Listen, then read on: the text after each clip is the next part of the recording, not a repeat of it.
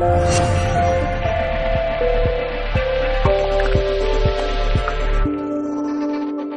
lo digo porque yo estaba tranquilamente de vacaciones aquí en Málaga.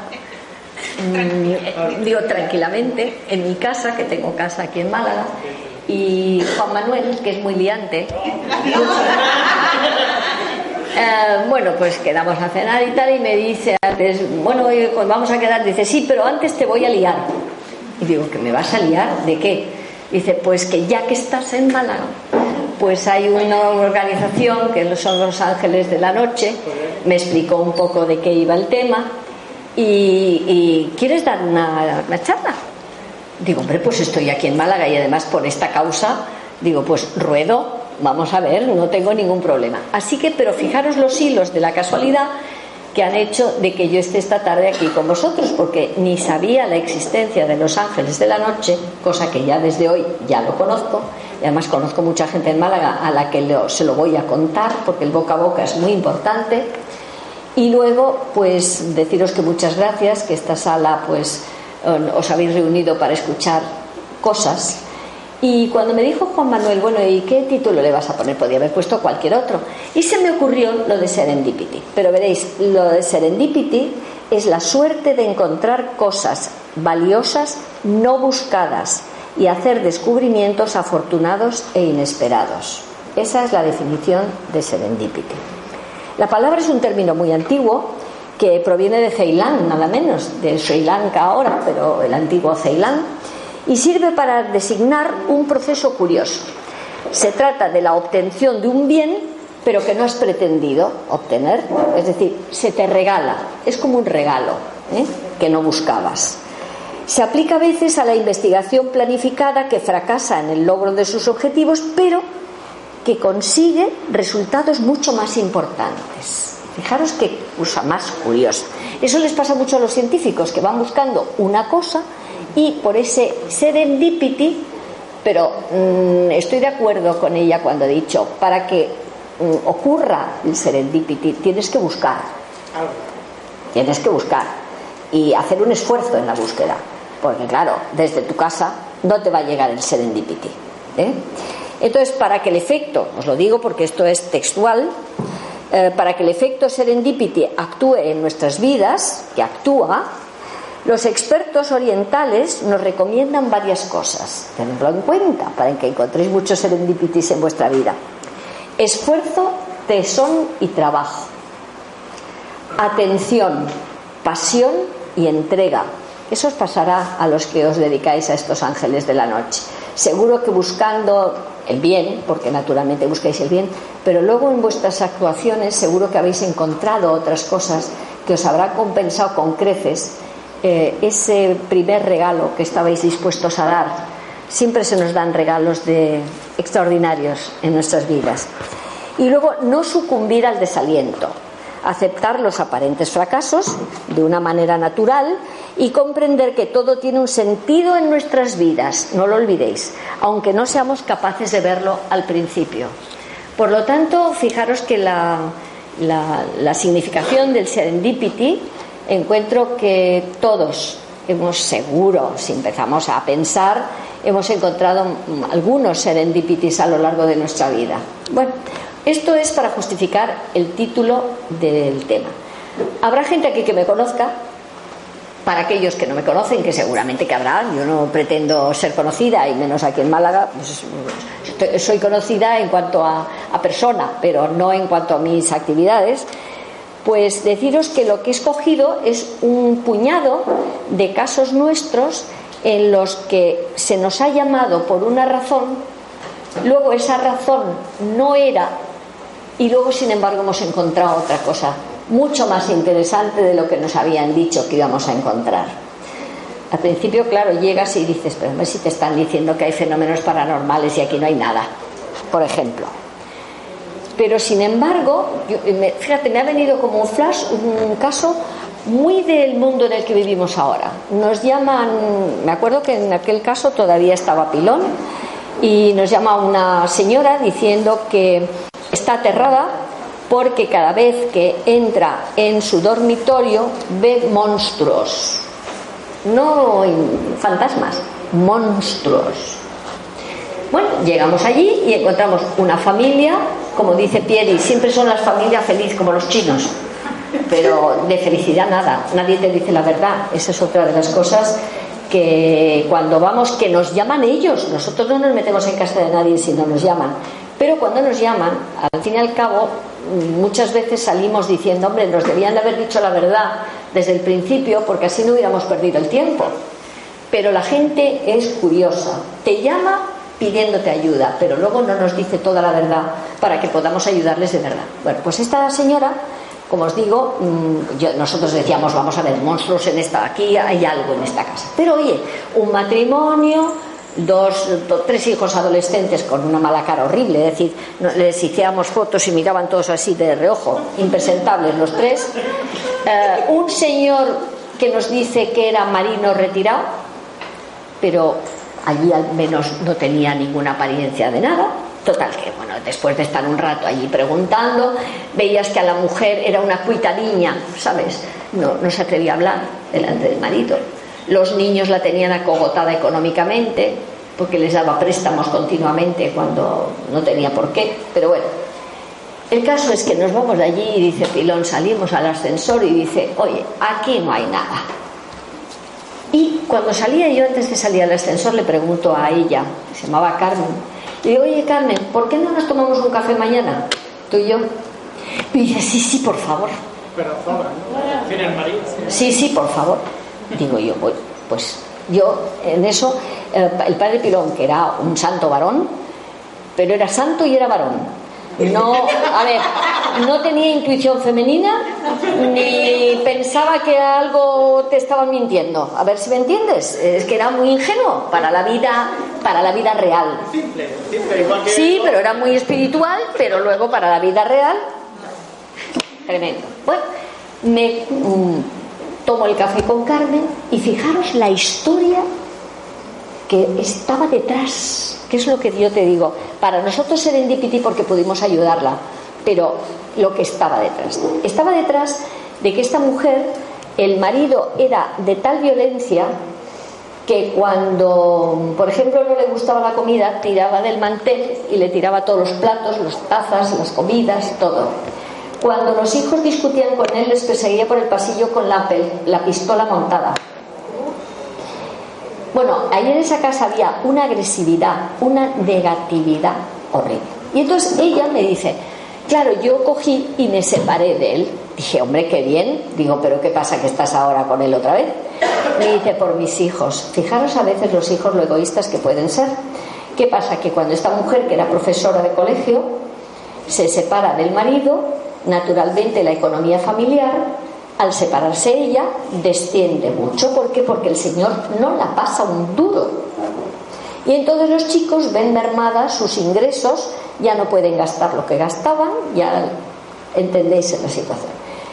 La presionan de tal manera a la madre que la madre termina volviendo con él.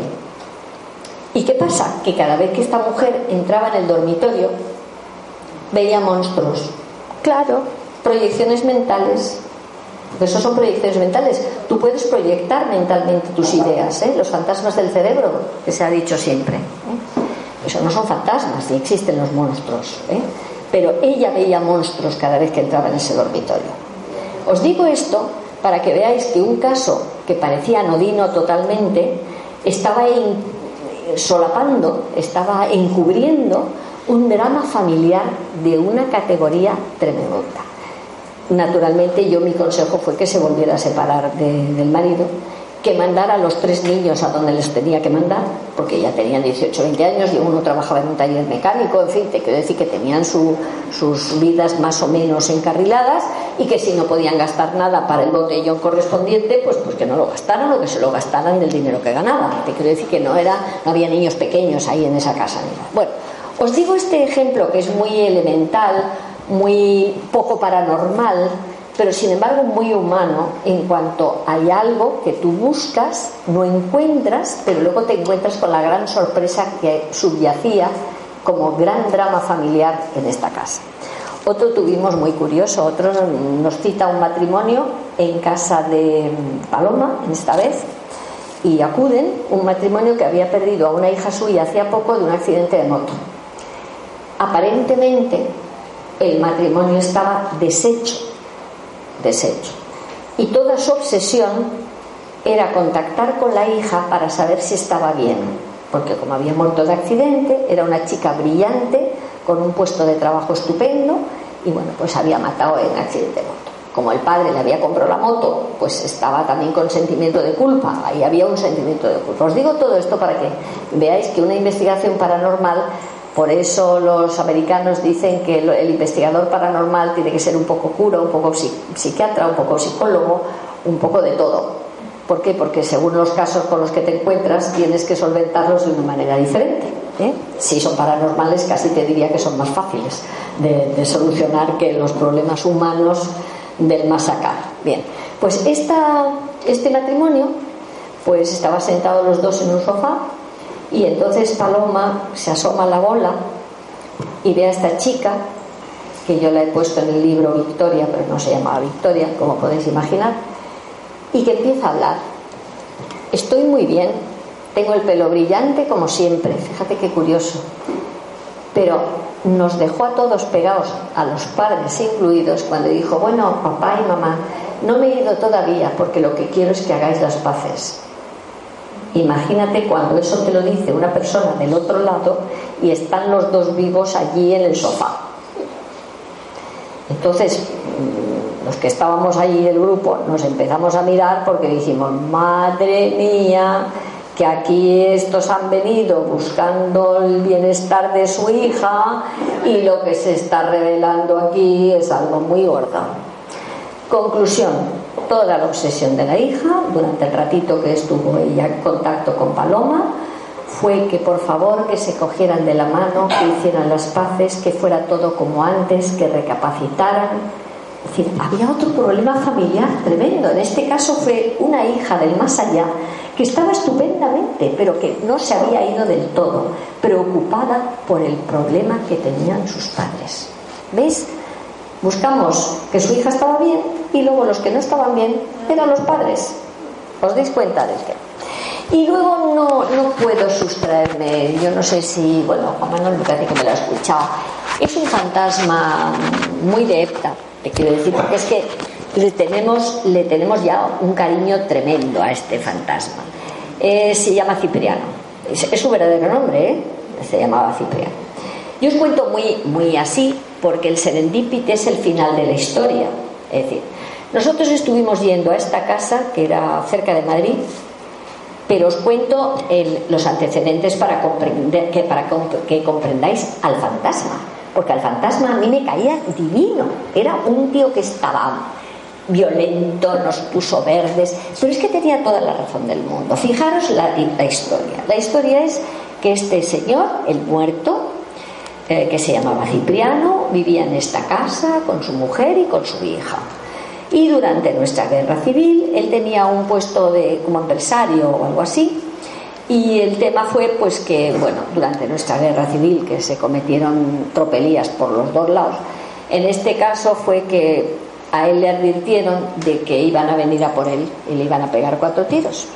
Y entonces él dormía, os digo el detalle, porque dormía vestido con las zapatillas en chanclas de estas de fieltro, ¿os acordáis de los abueletes de, la época? Yo me acuerdo de mi padre, por ejemplo, que usaba ese tipo de, de, de fieltro de cuadritos, ¿os acordáis? Bien pues siempre con el talón rebajado, es decir, como en chancletas, hasta que una noche vinieron a por él.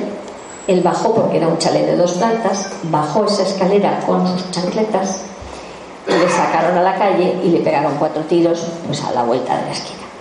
Esa es la historia primera.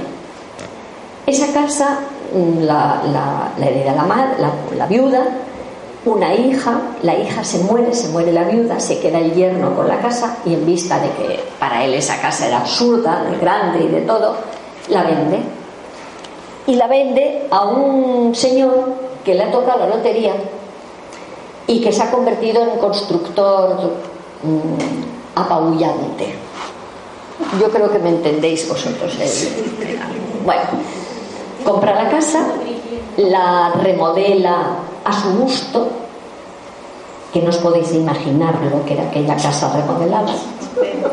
Bueno, no os digo más que cuando empezamos a filmar, porque vamos, ahora os contaré, entramos en el dormitorio de ellos y Pieri que estaba mm, grabando, hace así dice, oye Sol, me estoy mareando. Digo, ¿cómo que te estás mareando? Dice, sí, es que estoy viendo la cama arriba. Digo, ¿cómo que la cama? De... Bueno, el dormitorio tenía todo el techo de espejo. El cubrecama era color fresa brillante y las lamparitas también rojas. Tú no sabes lo que era aquello. Y encima de la cama, un león de peluche de tamaño natural. Lo tengo en las fotos, ¿eh? No te digo más que le hice a Paloma Navarrete a caballo del león. Bueno, os digo que es que era impresionante la casa gitanas de esas, no sabes, de esas así, azules, blancas, desparramadas por toda la casa. El cuarto de los niños eran calimeros. ¿Os acordáis el huevo, el que tenía el huevo aquí? De todos los tamaños. Decías, pero qué decoración, pero qué horror. Aquello era horroroso, horroroso. La casa del pobre Cipriano, que se había muerto. Le habían pegado cuatro tiros, claro, imaginar. Bueno, entonces nos llaman y fijaros, porque es que yo me acuerdo, yo os cuento todos estos detalles, porque ya que estamos hoy un poco así, como en, familia, os puedo contar. Estas cosas hay veces que no las puedo contar, pero hoy las, puedo contar. Entonces nos llaman diciendo, oye, tenéis que venir, eran las afueras de Madrid, y quedamos en la plaza del pueblo, que es donde estaba la casona esta, era la, la casa más cara del pueblo. Y entonces me acuerdo que llegamos Pieri y yo, y en el coche de Pieri, y paramos y había un Mercedes bestial. Y al lado del Mercedes un señor, imaginaros que os lo voy a describir porque es que es tremendo. Eh, traje de chaqueta cruzado como al pachino, ¿sabes? De, esos de rayas, un brillante en el dedo, el pelo engominado. Y lo digo a Piedi, Piedi, va a ser este. Y dice Piedi, hombre, por Dios, ¿cómo va a ser este con un Mercedes y con esta pinta?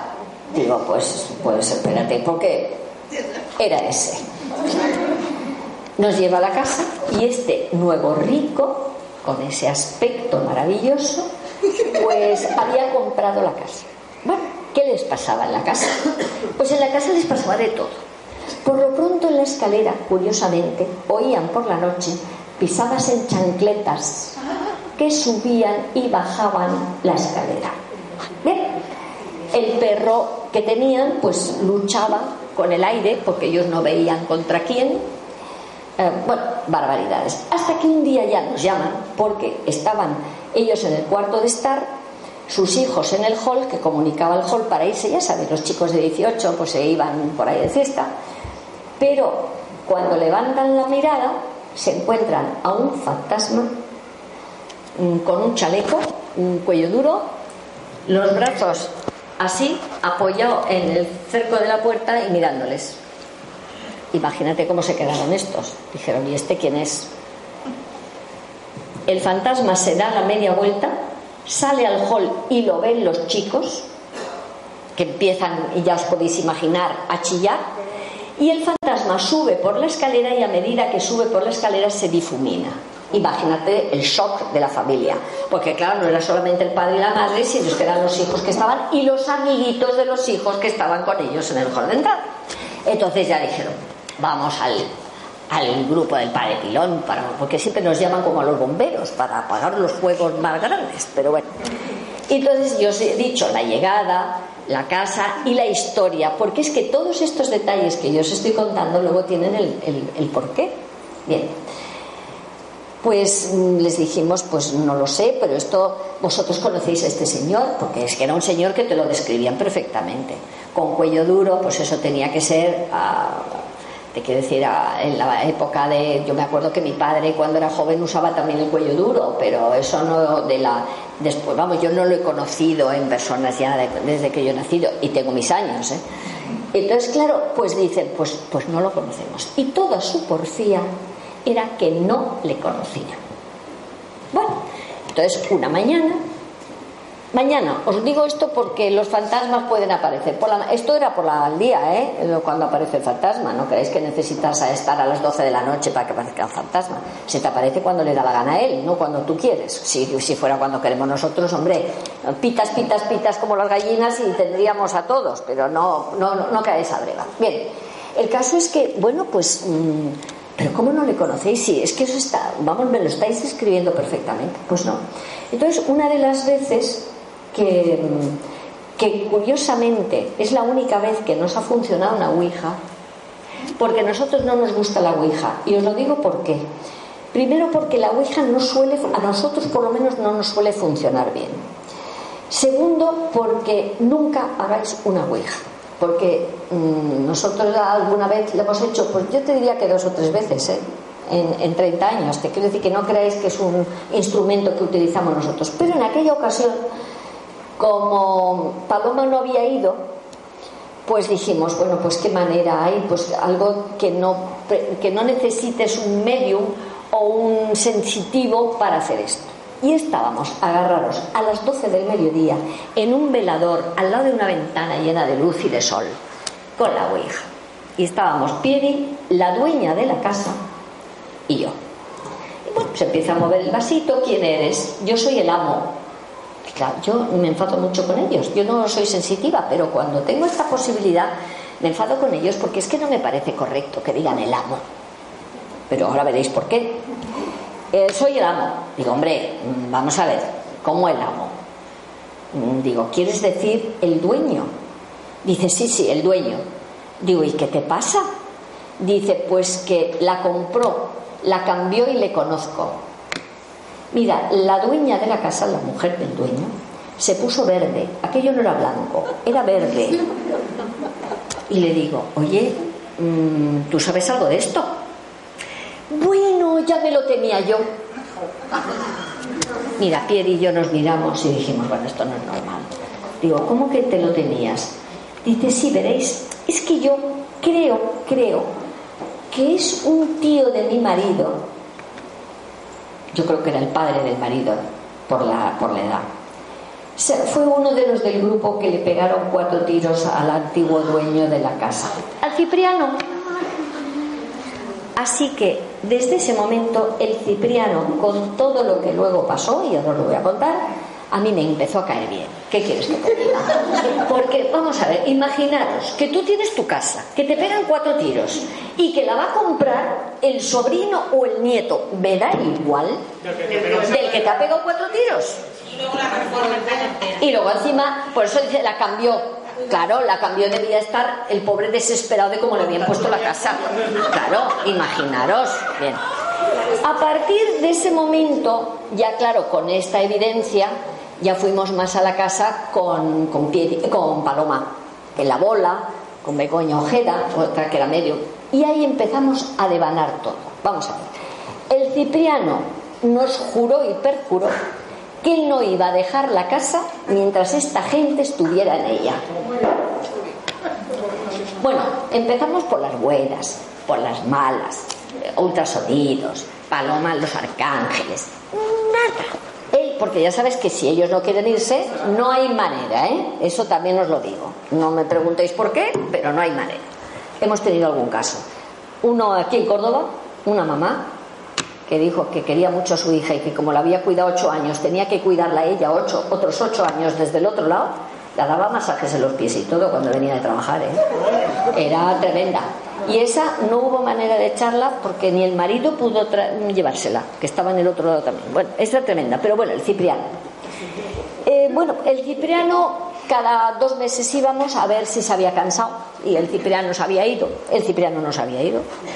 El Cipriano los ponía, pero además un apuro horrible, porque es que Daniel Chumillas, no sé si le conocéis a algunos, que es este medio tan bueno, estuvo con nosotros, Paloma estuvo con nosotros allí, bueno, estuvimos varios amigos nuestros a ver si alguno podía con el Cipriano.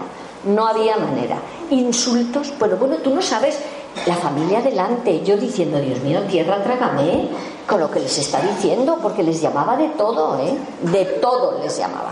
Menos bonito, de todo. Bueno, y fíjate el serendipity, es que viene a cuento.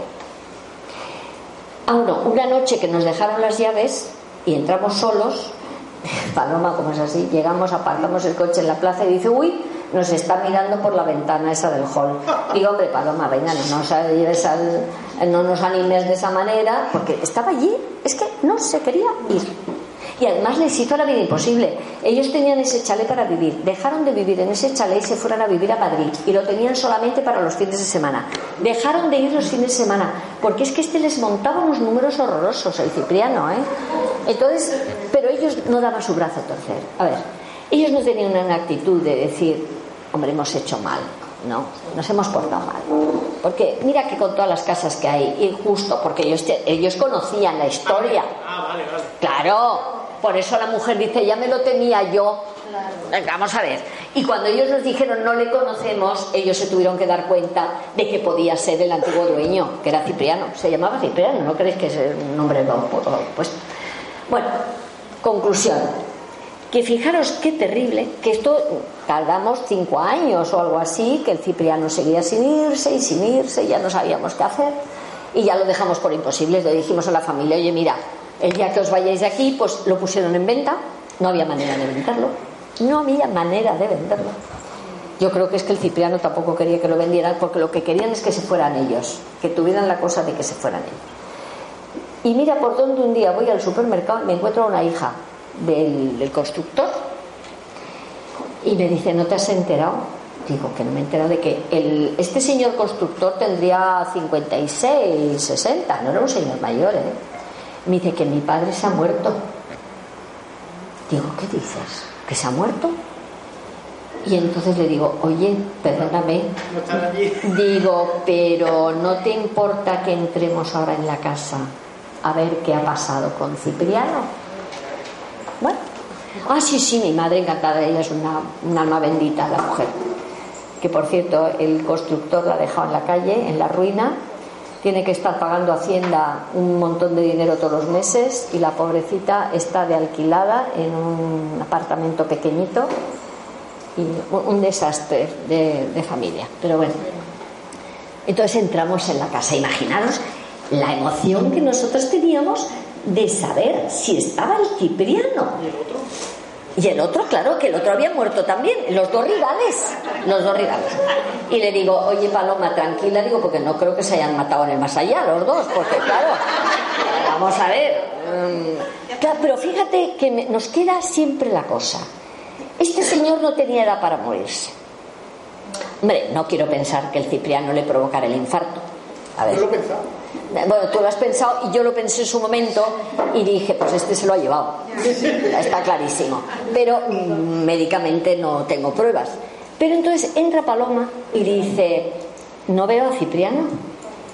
Que no ves a Cipriano, dice, pero el que está aquí es Goyo, el constructor. Digo, pues hemos cambiado el uno por el otro. Ahora resulta que se ha ido el Cipriano y se queda este. Y entonces ya nos sentamos, la mujer se emocionó mucho porque, claro, entonces no sabía que la había dejado en la ruina. Si no, yo creo que no se habría eh, entristecido tanto, porque ahora está hecha una pantera de Java con el marido, diciendo que en mala hora se casó con él. Porque es que dejó en la calle a ella y a los hijos, ¿eh? Es decir, que tremendo, porque los hijos trabajaban en la empresa con él. Y claro, al, se fundió todo el dinero, lo mal gestionó. Y bueno, es que era un señor que no tenía costumbre de, de tener una empresa. Se encontró con dinero, se creyó que aquello era jauja y no, la vida no es jauja. Bueno, claro, claro, claro. No te quita. Y el león, estaba el león despeluchado por ahí. Bueno, entramos y entonces nos sentamos en la mesa de comedor y Paloma se asoma la bola y empieza a dialogar con el dueño, con Goyo, no con Cipriano. Pero fijaros qué curioso, a mí es uno de los casos que mm, más me impresionó la contestación. Entonces, bueno, se estuvo despidiendo de la mujer, de las hijas que estaban allí, eh, que, iba que sabía que estaba muerto, que iba a seguir su camino, y no decía nada de Cipriano. Y yo le digo, Paloma, ¿Cipriano? ¿Qué pasa con Cipriano? Y ya Paloma le dice, oye, ¿y has visto a Cipriano? Dice, sí, y hemos hablado me ha explicado, nos hemos comprendido. Fíjate qué curioso. Cipriano se había ido, ya no estaba en la casa, desde el momento que el otro se había muerto. no me digáis que no es curioso la historia. Yo es que es una historia que a veces cuento, no siempre la repito porque no quiero repetir, pero como me imaginé que vosotros no lo habíais oído, la historia de Cipriano, pues creo que es un, caso muy aleccionador eh, y de mucha enseñanza. Eh, este, el pobre Cipriano, no era un hombre maligno, sino sencillamente quería venganza, es decir, no estaba de acuerdo con lo que había ocurrido en su casa. Piensa que su mujer se tuvo que ir de la casa, la hija, y, eso fue muy duro para él. Pero bueno, os he contado ese caso para que veáis. Bueno, luego voy a contaros otro caso de serendipity también, de, cosa inesperada, y a lo mejor ya os cuento estos dos casos y luego tenemos coloquio que a vosotros seguro que os va a divertir más. El caso es que nos llaman de una, un hotelito de la Sierra, en Madrid, diciendo que es que ven por el jardín a una señora con un traje largo y una Pamela paseando a un perro. Y que la ven muy bien y que, vayamos por ahí a ver quién es esa señora, porque esa señora no era de la familia. Estos, una vez más, habían comprado eh, la casa después de haber vivido unos mexicanos que habían vivido en la casa con bastante dinero pero vamos, luego se puso de manifiesto que estos mexicanos no tenían nada que ver en el asunto, te quiero decir que no había problema. Pero teníamos la curiosidad de la, de la fantasma esta que paseaba al perro con la Pamela, por eso lo llamamos el fantasma de la Pamela. Bueno, cuando llegamos a la casa había unos sótanos raros, pero no vemos nada paranormal. Y ya mm, subimos, porque era septiembre o así, subimos a la terraza y entonces Aldo y Paloma, Aldo se pone en situación Paloma delante de su bola. Y entonces la mujer de la Pamela no aparece por ningún lado. Pero ¿quién aparece? Aparece un personaje.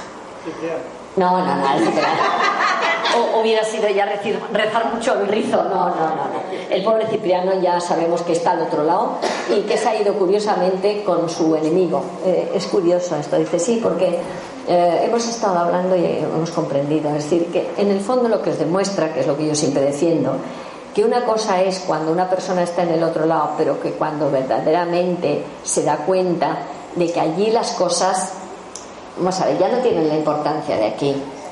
El, aferrarte a tu casa, es mi casa, no quiero que la tenga nadie, pero si esa no es tu casa ya. Bueno, pero vamos al tema este. Entonces, el serendipity fue que el personaje que apareció estaba totalmente indignado.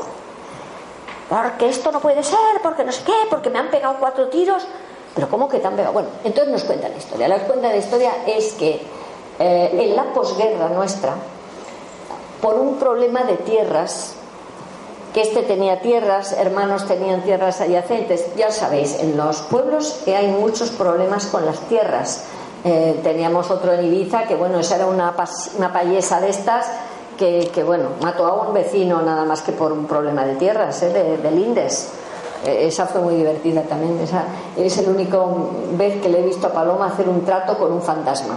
Y le dijo, mira, tú vas a dejar a, la familia tranquila, pero nosotros no vamos a tirar esa pared que tú no quieres tirar. Y es porque dentro de esa pared ella había metido las escrituras de propiedad que no le correspondían y por eso mató al vecino. Y entonces lo que no querían es que en la obra salieran esos documentos que fíjate qué tontería, podían comprometerla que ella ya estaba en el otro lado hacía muchos años. Pero ella estaba muy preocupada con eso y estaba haciendo la vida imposible a los dueños de la, de la masía esta que habían comprado, que era un sitio precioso, pues porque no quería que tocaran esa pared. Y le dijo Paloma, pues mira, yo les digo que no toquen esa pared, pero tú vete. Eh, aquí no tienes que molestar. Pero ese fue un trato que hizo Paloma con la, con la señora esta. Pero este lo que a mí me impresionó, porque yo no se lo había visto nunca ni a Paloma ni a Aldo, es que Aldo naturalmente, mm, digamos que incorpora el personaje. Entonces se establece un diálogo entre Paloma, que lo ve en la bola, y Aldo, que habla por boca del fallecido. ¿Qué pasa? Pues que empezamos un diálogo divertidísimo, digo divertidísimo porque para mí, para un investigador, esto es divertidísimo, que era pues Aldo hablando por boca del muerto, Paloma diciéndonos que sí estaba vestido así con no sé qué, y todos nosotros hablando con el muerto con Aldo, como si Aldo fuera el muerto. Entonces nos contó sus problemas, que le habían pegado cuatro tiros, que estaba indignado, que él era joven, que tenía que haber vivido más y que no quería haber muerto. Ese era el problema. Y entonces Paloma le dice, bueno, pues mira, mm, vamos a hacer una cosa, tú sabes perfectamente que estás muerto y que aquí no te puedes quedar. Mm, sí, pero claro, es que a mí me han pegado cuatro tiros. Otra vez seguía con R, que le dijo a Paloma, mira, eso ya te han pegado cuatro tiros, tú ya estás muerto, tú aquí no te tienes que quedar. Dice, vamos a ver, ¿por qué no llamo a... Tú tenías mujer. Y dice, sí, se llamaba Rosa y era guapísima. Dice, pues bueno, pues voy a llamar a tu mujer para que venga por ti. Y así pues tú vas acompañado, porque eso lo solemos hacer mucho. Llamar a alguien de la familia para que se los lleve. Y se van encantados, ¿eh? De la mano, bueno, si son amantes funcionan de maravilla, os lo digo. ojo al dato, ¿eh? Funcionan mucho mejor las amantes que las señoras legales. Mm, ¿Qué queréis que os diga? Pero nuestra experiencia es esa. Ya hemos tenido tres casos, ¿eh? de que la mujer ni aparecer, que a lo mejor sus razones tendría. Yo no digo que no, pero que la que a la que hemos llamado y la que ha venido encantada y que el otro se ha ido como un cordero degollado de mano de la de los rizos, pues la madre. Bueno, yo digo esto porque es así. Entonces, cuando a este le decimos, oye, pero verdaderamente tenemos que, ayudarte a ir al otro lado y tal, y vamos a llamar a Rosa, dice, sí, dice, pero yo estoy impresentable. Fíjate la mentalidad. ¿Cómo que está? Sí, fíjate, estoy lleno de tierra, estoy fatal. Dice Paloma, bueno, pues si quieres te doy una camisa limpia. Yo le digo, Paloma, ¿está loca? ¿Qué, le va a dar a un muerto una camisa limpia? Yo es que esas cosas a mí todavía me, impresionan. Y entonces Paloma, muy tranquila, hace así y se la da a Aldo, claro, que es el que estaba incorporando al muerto, y dice, toma una camisa limpia. Y Aldo dice, ah, bueno, pero es que esto es otra cosa. Yo ya estoy muy bien, ya podéis llamar a Rosa. Date cuenta, date cuenta.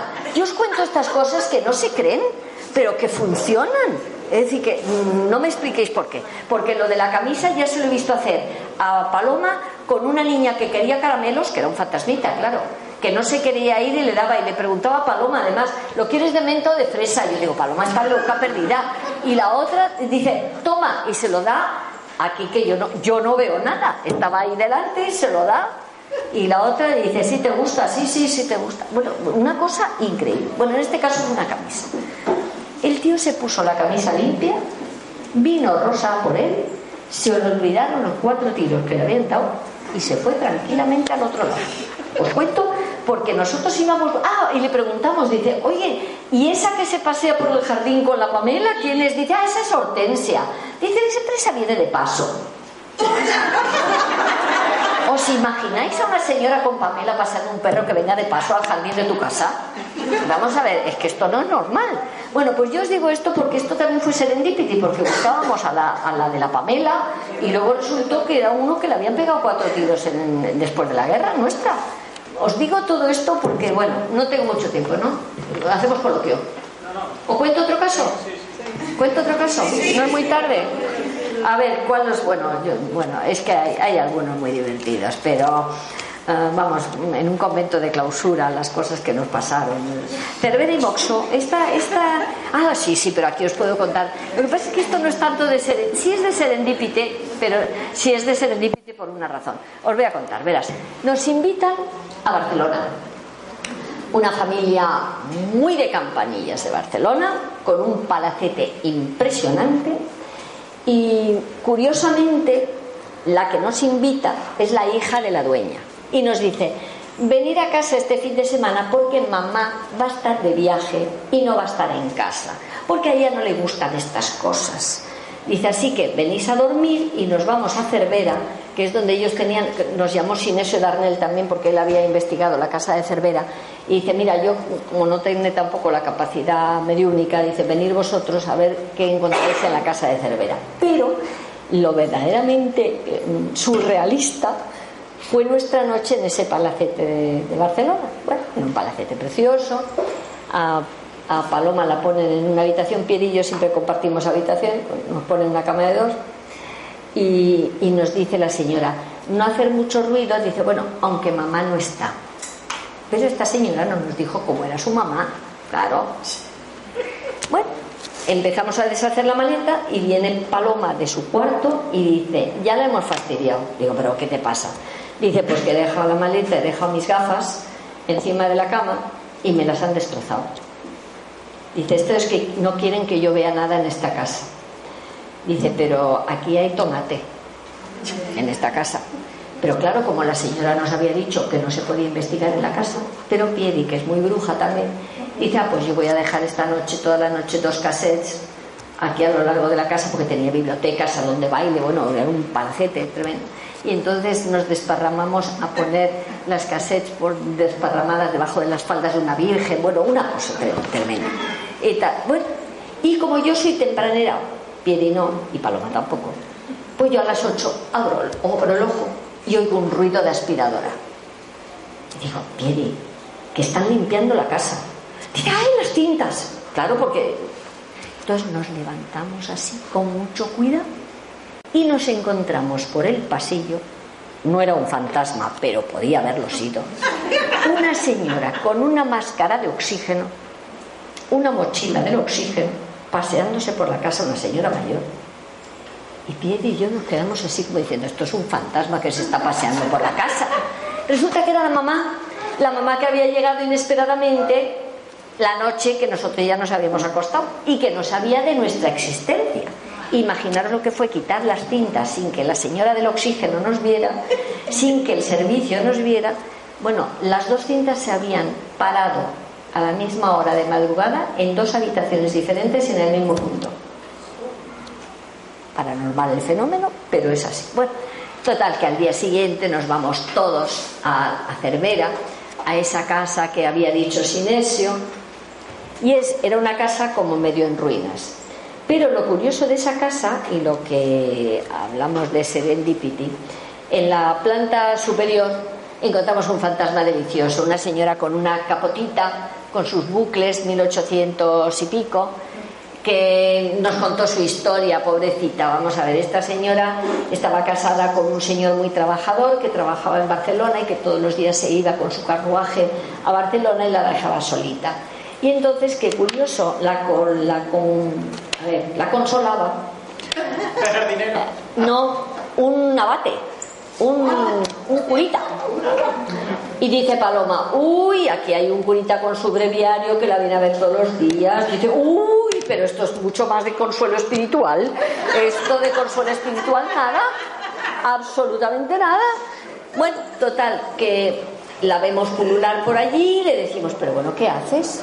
Por aquí, con la capotita y con todo. dice, pues es que estoy buscando a fulano. Es que no me acuerdo cómo se llamaba él y le dice Paloma, pero vamos a ver, él no está aquí. Dice, pero es que yo le dejé aquí. Fijaros el espacio-tiempo. Es decir, ella murió, la vio Paloma en la bola de tuberculosis. Murió muy joven, eh, con la ayuda espiritual del abate, naturalmente. Y claro, ella al morir volvió a la casa donde ella había muerto buscándole a él pero claro, imaginaros mm, en 1800 y pico, pues dónde estaría el abate, tan muerto como ella, ¿no? Entonces tuvimos que estarla hablando para decirle que, que le buscara en donde ella estaba, que él no estaba en la casa. Y toda su obsesión a decir, pero es que yo le dejé aquí. Fijaros qué curioso. Os digo todas estas notas porque son muy curiosas. Pero ¿dónde está el serendipity de este caso? Pues que entonces bajamos a los sótanos de la casa. Los sótanos Ahí descubrimos montones de cosas.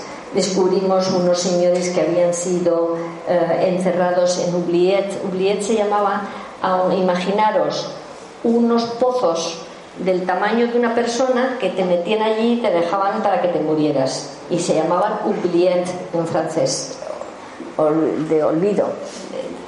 Es decir, que cabías así como si fuera un, un agujero en vertical. Bien encontramos señores esos que nos decían que les habían pues, otro que estaba buscando un tesoro de su señor, no sé qué. Pero lo curioso y del serendipity es que Paloma empieza a ver, y allí hicimos una, hicimos una ouija también ahí en el sótano, que apareció un señor medieval que estaba conservando un tesoro para su señor también, bueno. Pero es que en un momento dado Paloma dice, pero bueno, ¿qué trasiego hay por este sótano de acémilas cargadas con productos que ahora se llaman de extranjería, ¿no? Bueno, en definitiva, también con muertos puertos así, que entraban y salían las aceleras de esa conclusión. Llegamos a la conclusión que los orígenes de esta familia de tantas campanillas de Barcelona eran traficantes de cosas, de seres humanos, porque claro, pudo ser perfectamente en 1700 y pico, y todavía la esclavitud pues todavía funcionaba, aunque fuera por debajo de cuerda, y luego de productos. Y entonces cuando salimos de allí, ¿quién les decía a la familia que nos había dicho de ir a averiguar? Pues les dijimos lo de la capotita la señora de la capotita. Porque claro, lo demás no podíamos decírselo. Imagínate, nos trajimos a Madrid el secreto de la familia de campanillas que tenía unos orígenes de barro tremendos, tremendos. Buscando una cosa, encontramos la otra. Así que yo creo que ya, bueno, casos podría estar cuatro horas o cinco hablando, pero no quiero cansaros y yo creo que si tenéis algo que preguntarme, pues eh, será más ameno para vosotros y, para mí. Así que bueno, lo que, lo que quería es que supierais que el serendipity se puede dar en nuestra vida, no solo en la investigación paranormal, sino en muchos ámbitos de nuestro quehacer diario. Y hay que estar atentos y hay que estar. Hay muchas veces, yo tengo una hija mía que es profesora de universidad y muchas veces me dicen, fíjate, he encontrado buscando otra cosa, pues encontró un proyecto de un bisabuelo suyo, por ejemplo, cosas de estas curiosísimas, ¿no? Así que ese es el serendipity de nuestras vidas. A ver, ¿tenéis cosas para preguntarme?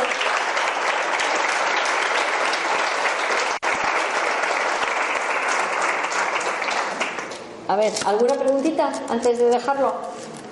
Sí. Bueno, preguntar, eh, no sé si eh, la, curiosidad, grupo que usted pertenece. Ah, bueno, es que no os he explicado por qué da por hecho. Vamos a ver.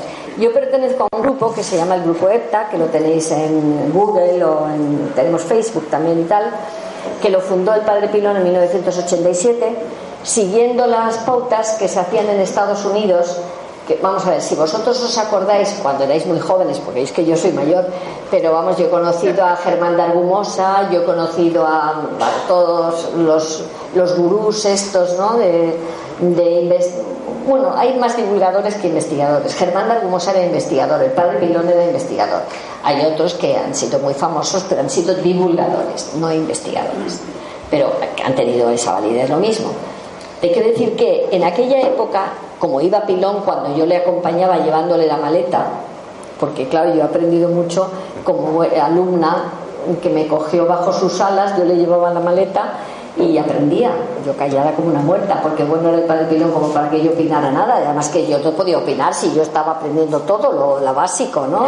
De que lo que tienes que preguntar, de cuando entres en una casa, lo que tienes que hacer, lo que tienes que no hacer, lo que le das importancia y lo que no lo tiene, es decir, todo eso lo aprendes, lo aprendes con un rodaje y yo estuve muchos años antes de esto. Bueno, pues cuando él, él tenía muchos contactos con el extranjero y ya en Estados Unidos sobre todo y en Inglaterra empezaron a conformarse la, la, investigación paranormal en equipos, en grupos, grupos que eran multidisciplinares, es decir, en los que cada miembro tenía una especialidad diferente, para que a la hora de investigar un caso, porque los casos son a veces muy complejos, en la suma de los conocimientos de todo el grupo pudieran diagnosticar y poner una solución al tema.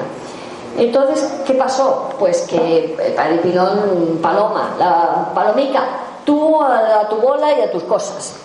Bien. Bien, y tú al rodar, los aparatos, grabación, todo esto, que es lo que te tiene que gustar. Bien.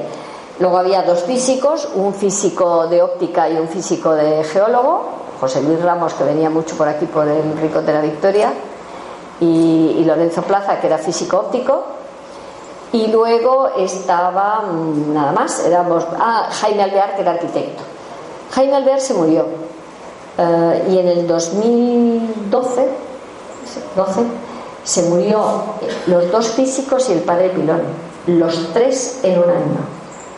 Y nos quedamos tambaleantes el equipo con las tres mujeres que seguíamos y entonces es cuando hubo que empezar a, buscar gente adecuada y complementaria, no os olvidéis. Entonces ahora está este José, José Luis Márquez, que es físico nuclear, que es el que lleva todo el aparataje. Está Aldo, que le hemos tenido que incorporar como medium porque es complementario a Paloma. Y hay veces que Paloma no puede ir y va Aldo, otras veces no Aldo y va Paloma. Y luego las tres mujeres que ahí seguimos impertérritas de momento, y que somos las que sustentamos. A mí, a mí el padre Pilón, que odiaba a los periodistas, porque los odiaba, yo soy de licenciada en Ciencias de la Información, y me dijo, bueno, como tú eres periodista, pero me lo dijo así, como, tú eres periodista, bueno, pues tú ocúpate de los archivos, de los informes y de todo esto. Ahora, en la realidad, pues llevo los archivos, redacto los informes, soy la tesorera del, del esto, coordino las jornadas, hombre, cada uno aportamos parte de nuestros conocimientos y nuestro tiempo, no lo olvidemos, al funcionamiento del equipo. Y eso es un poco el origen de, de mi tema. Lo mío no ha sido esto, ha sido la Unión Europea, así que imagínate que yo siempre cuando me preguntaban, ¿cómo puede usted hablar de fantasmas y de la Unión Europea? Digo, porque la Unión Europea es muy paranormal también, así que no tiene nada de particular.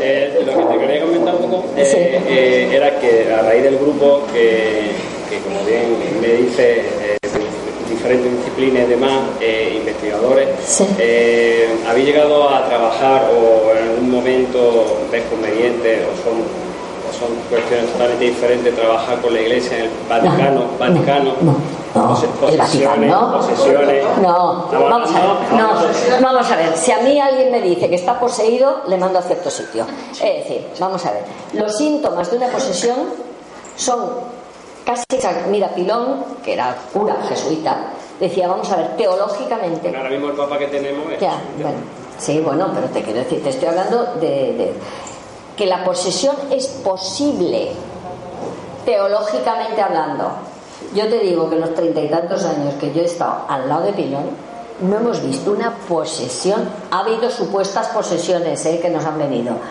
lo que la gente está es como cabras vamos a ver una persona con un ataque epiléptico, si aquí hay algún médico, las convulsiones son exactamente igual que las que se producen en una posesión. Espuma por la boca, no sé qué. Rechazo de símbolos mm, sagrados, digamos. Eso hay unas patologías en los psiquiátricos que concuerdan con eso.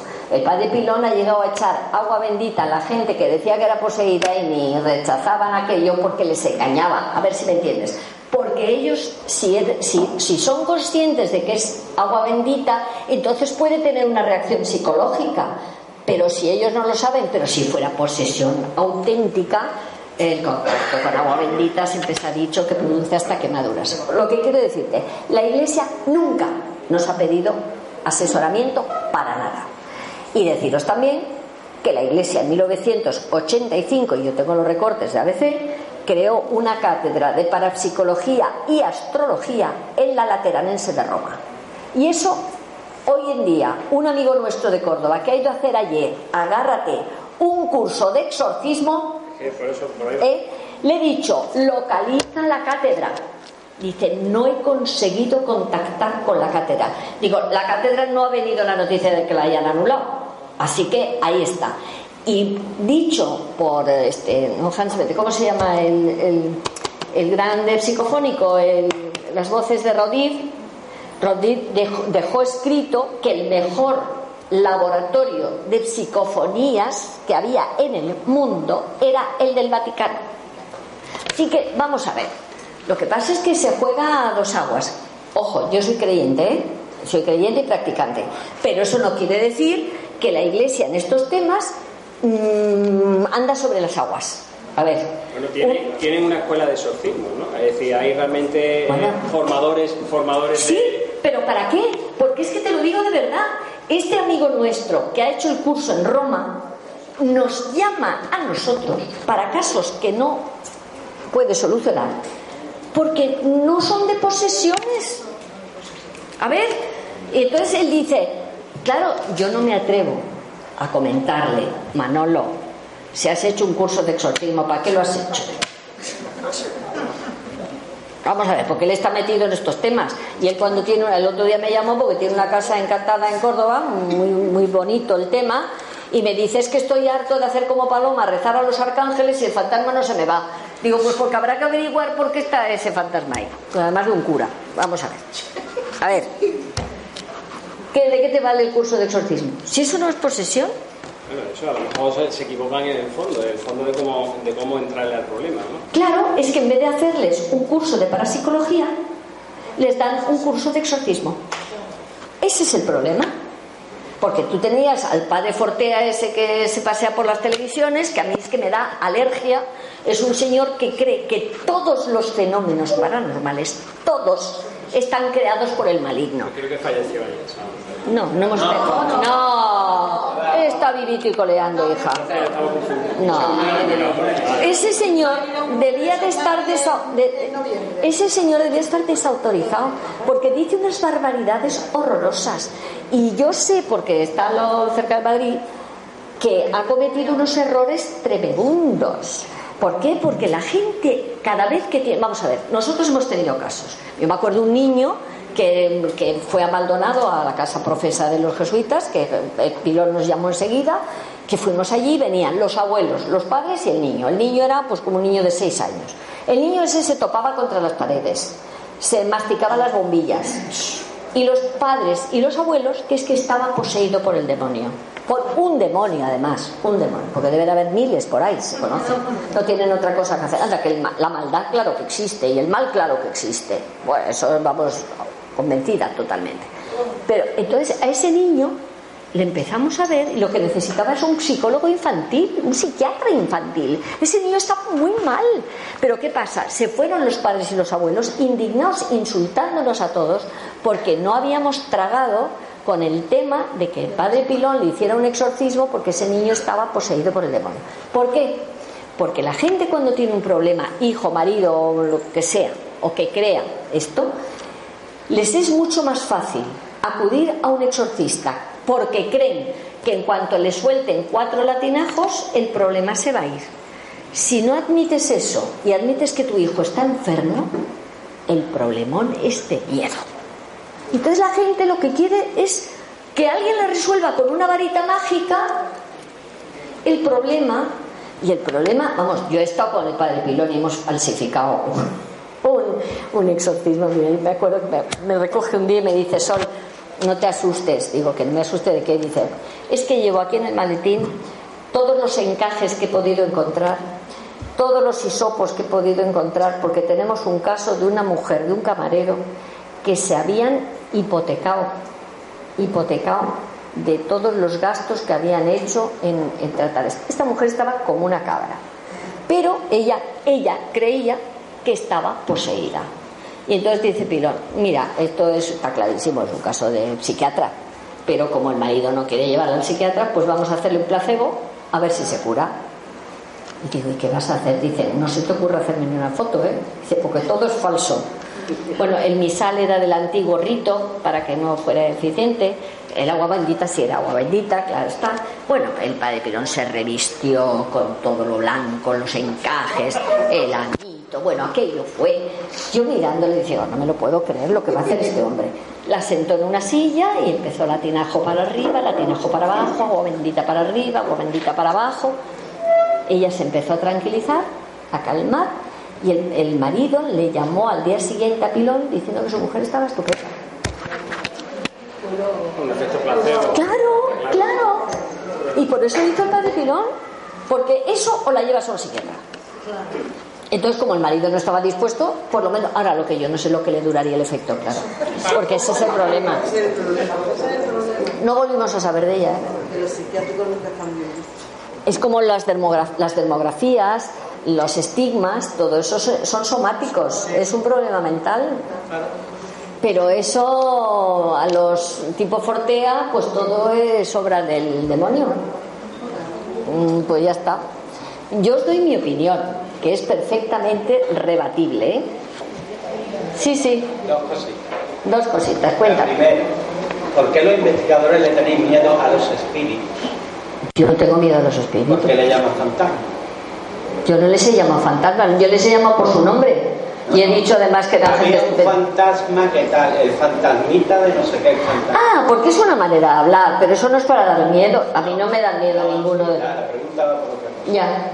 Un fantasma es un fantasma. Un fantasma es un residuo energético que se ha quedado ahí después de un. Sí, sí, sí, sí, sí, te comprendo muy bien. Es la impregnación. Yo sé, es la impregnación, sí. Vale. Y sin embargo, el espíritu no es un fantasma. No. ¿Por qué? Porque puedes hablar con él. Sí. Entonces ya no espíritu. No, porque es que para mí Lo que tú dices es una aparición. Claro. La aparición es una impregnación. Eso. Es un hecho ocurrido, repetitivo, que ocurre en un lugar, pero no interactúa contigo. Y sin embargo, fa- pero es, es un problema semántico. Otra cosa. Es un problema semántico. Lo de la camisa blanca, Sí. porque eso es un mundo mental. Y si tú le das Sí. una camisa blanca, él mentalmente se viste de blanco. Que, que, bueno, Para que la gente, como dice, no sé explicarlo, pero No, no, funciona. es que funciona, la única explicación es esa que tú dices. Lo que pasa es que yo, desde como espectadora, Sí, sí. la sensación de que Paloma diga que tiene una camisa que no existe, que se lo da a un señor que está hablando por boca de un medio y que el otro lo reciba y diga que así ya estoy bien, pues hombre, yo lo cuento como una anécdota, pero que yo solo he vivido sin miedo y absolutamente nada, ¿eh? Pero para que la gente no... Ah, ya no, no, no, pero vamos a ver. Yo he hablado siempre, como os veis, muy desenfadadamente. Es decir, yo no he tenido miedo en mi vida. Yo cuando siempre me preguntan, ¿y tú no has tenido miedo? Digo, hombre, es como si a un cirujano le dices si le da miedo la sangre. Vamos a ver, es que es absurdo y ridículo. Es decir, no estaríamos ninguno en estos temas si ante el primer fenómeno que pueda. Yo estaba en un poltergeist en el baúl del monje que se ha puesto en movimiento toda la tienda. Y eso yo os puedo asegurar que a una persona que no tiene, vamos a ver, la preparación, podía haber salido corriendo. Porque claro, eran materializa- materialización y desmaterialización de objetos, eran el reloj que se ponía en marcha, eran que nos caían cristales pero en horizontal, fíjate, no en vertical, bueno, en vertical chinchetas, eh, como ceniza de quemadura, eh, ahí hemos tenido de todo. Y lo veíamos todos los miércoles, pero era un poltergeist, era el dueño de la tienda. Pero yo no quería decir que le tenga miedo al fantasma, sino a decir espíritu. No siempre escucho decir fantasma en vez de espíritu. Mm. Para mí el espíritu habla y el fantasma es un residuo. No, pero es que eso es el problema. Yo para mí eh, es, es como ghost, ¿sabes la palabra en inglés ghost y el otro? Es decir, ellos dicen, la diferencia es que uno interactúa contigo y el otro no. Eso está clarísimo. Llames como le llames, vamos. Es decir, pero que no, yo estoy de acuerdo contigo, no, no hay problema ninguno. Ni yo he tenido ninguna experiencia mala con ninguno del otro lado, ¿eh? Jamás en la vida. Por eso cuando dicen espíritus malignos, quitároslo de la imaginación. Quitároslo. El miedo. El más allá es muchísimo mejor que esto. Eso meteroslo en la cabeza. Y si no lees mi libro. para para que os aleccionéis. Bueno, pues nada, si queréis alguna cosa más ya sabéis dónde estoy, así que o me escribís a la página www.grupoepta.com, que soy yo la que contestó el correo, que aquí hay alguien ya que me ha dicho que le he contestado y es normal porque soy yo la que contesto el correo, a no ser que venga algún correo específico que diga quiero contactar con Paloma o quiero contactar con Aldo y entonces yo les reenvío automáticamente ese correo, pero si no que no sabéis lo que es contestar el correo de una página de parapsicología. ¿eh? Eso es, mm, vamos a ver, hay gente estupenda, hay gente encantadora, hay gente que le puede tratar, pero locos sueltos es que es tremendo, ¿eh? es tremendo. Tremendo. Bueno, pero también les ayudas contestando, así que es igual. Bueno, pues gracias a todos por estar aquí.